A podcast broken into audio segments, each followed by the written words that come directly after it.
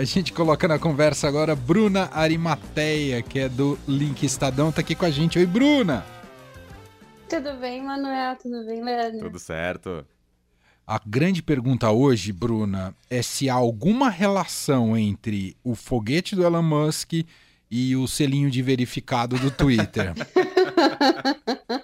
Existe é uma, ou não? Uma data, não, uma data que o Elon Musk escolheu aí bem para fazer as duas coisas, né? Dar dois, duas tacadas num, numa tacada só. Mas vamos começar por partes, falando do foguete Starship, que hoje havia uma grande expectativa sobre esse teste. No final das contas, ele deu certo ou deu, deu errado? Como é que a gente deve interpretar esse lançamento de hoje, Bruna?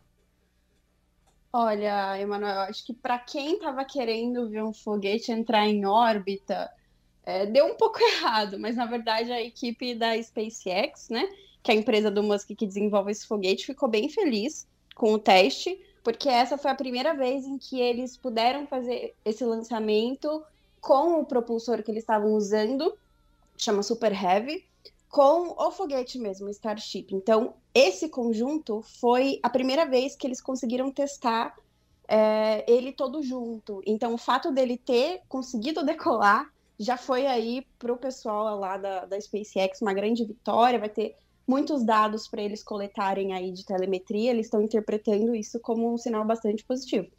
Qual, que é, Qual é a intenção com esse, esse novo foguete? Por que, que ele é tão importante nos planos da SpaceX? Ele é bastante importante porque, além de ser o foguete que eles planejam, né, realizar esse grande sonho do Musk, que é ir para Marte, que é levar pessoas para Marte, colonizar Marte, enfim, chegar lá no, no planeta vermelho. Esse é um foguete que é considerado o foguete mais potente já construído, é o maior da história, né? Ele tem é, 130 metros de altura e ele tem uma, uma capacidade de propulsão, que é o empuxo, né? Que a área técnica denomina, é, que faz o foguete, que é essa propulsão do motor embaixo, que faz o foguete levantar, é a mais potente de todos os tempos. Então, para você ter uma ideia, esse propulsor que fica ali na base dele tem 33 motores. Uau. Então, é, é realmente um, uma coisa bastante grande, uma inovação bastante grande para o setor aeroespacial. E é o foguete que eles querem mandar para Marte, né? Então, todo teste que dá certo, todo, todos os dados possíveis que eles conseguirem coletar, é a interpretação deles é um passo, um passo mais perto, né? De, de conquistar esse, esse voo aí. Uhum. É claro que é tudo um passo a passo. Inclusive, o lançamento era para ter ocorrido na segunda-feira, acabou sendo adiado Sim. também por problemas. A gente já tem uma nova data para um possível novo lançamento de um próximo foguete, Bruna? Sim, como você falou, é, a primeira janela era na segunda-feira. É, faltando assim uns nove minutos para o lançamento, eles identificaram um probleminha no, no propulsor e aí eles adiaram. É, não tem data ainda, não tem data ainda para eles testarem de novo. O Musk, pelo Twitter, comentou que daí alguns meses, poucos meses, é, vai ter outro teste, né? Mas a gente ainda não sabe quando que o foguete vai decolar de novo, se vai decolar, se vai, enfim, entrar em órbita e, e ter um teste mais completo. Bom, não sei se todo mundo viu as imagens dessa, desse lançamento de hoje. Esse foguete ele tem uma base branca e uma parte superior preta. São dois foguetes em um? A gente pode interpretar assim, Bruna?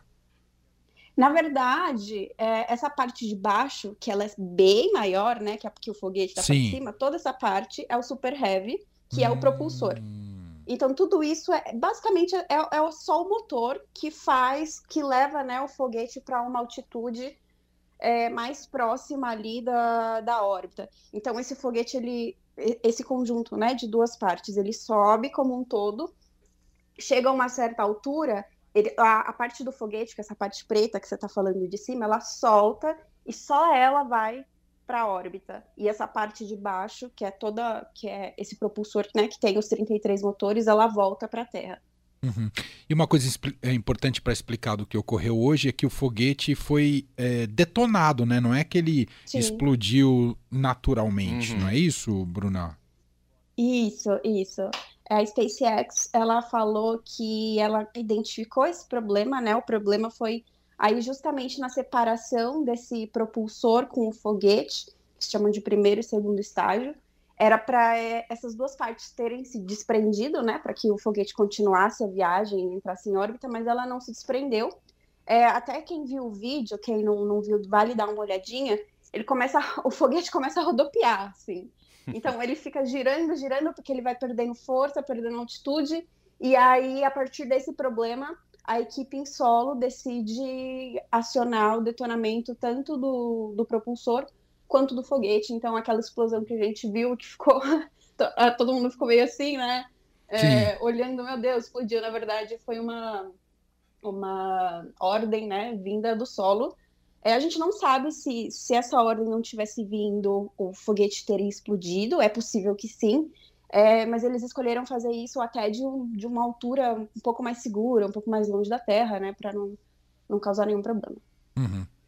Bom, e isso foi acompanhado numa audiência gigantesca. Foi tudo transmitido hoje pela, pela YouTube, né, Bruna?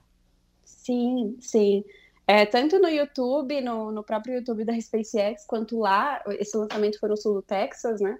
É, tinha muita gente lá vendo. Desde a segunda-feira, na segunda-feira, quando a gente viu a tentativa de lançamento, já tinha bastante gente lá.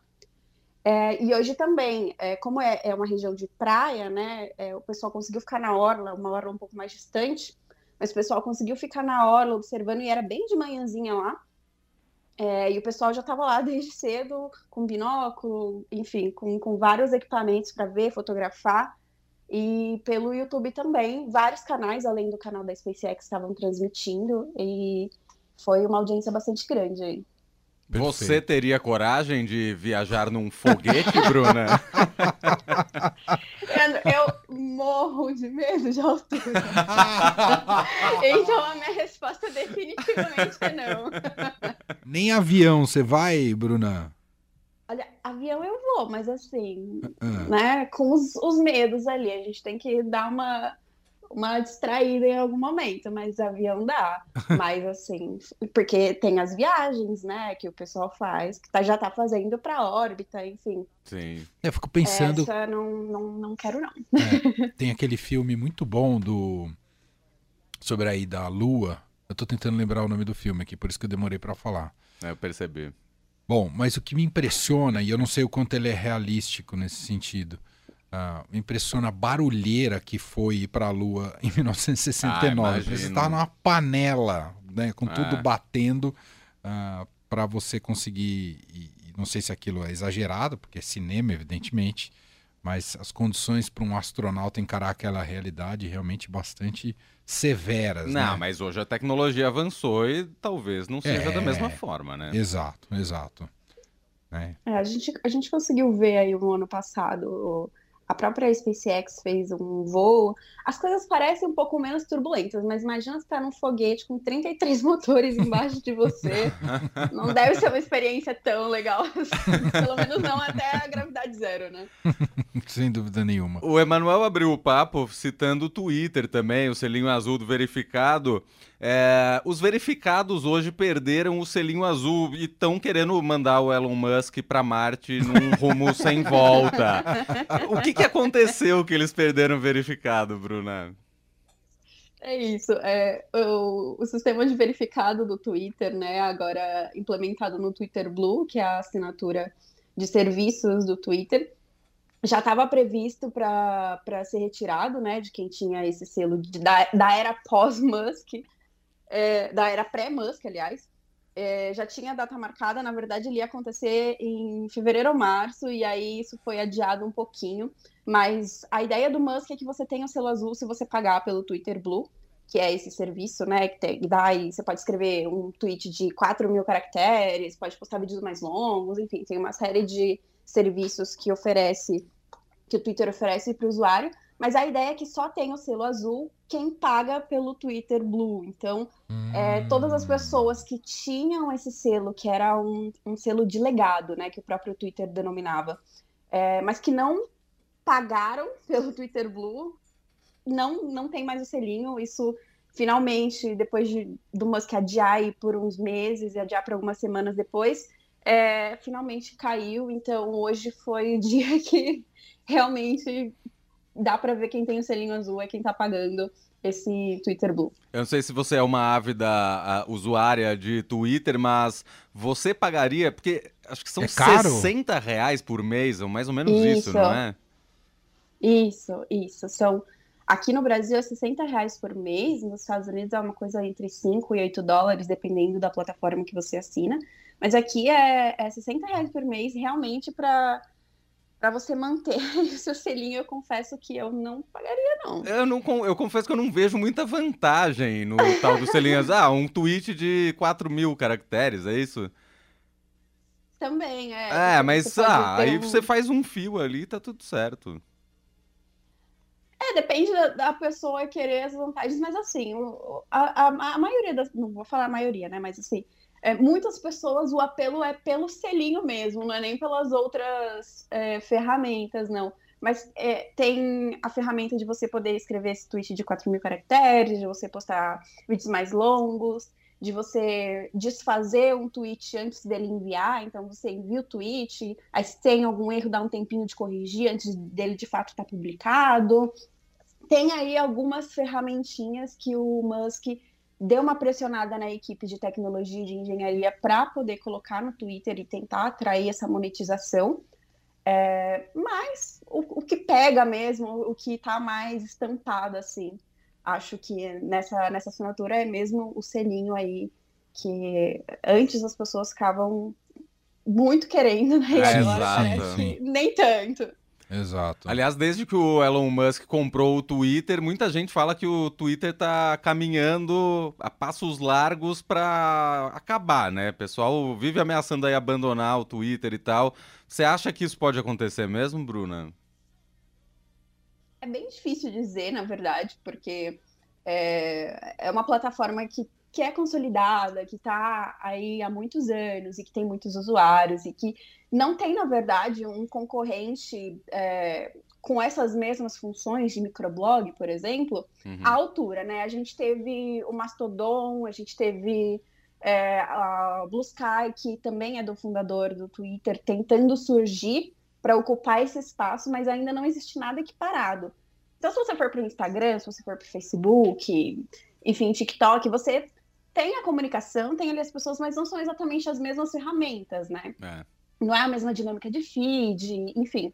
Então, eu acho que enquanto não tiver nenhuma outra alternativa, pode ser que o Twitter ainda sobreviva, o Twitter fique aí ainda sendo uma rede muito popular.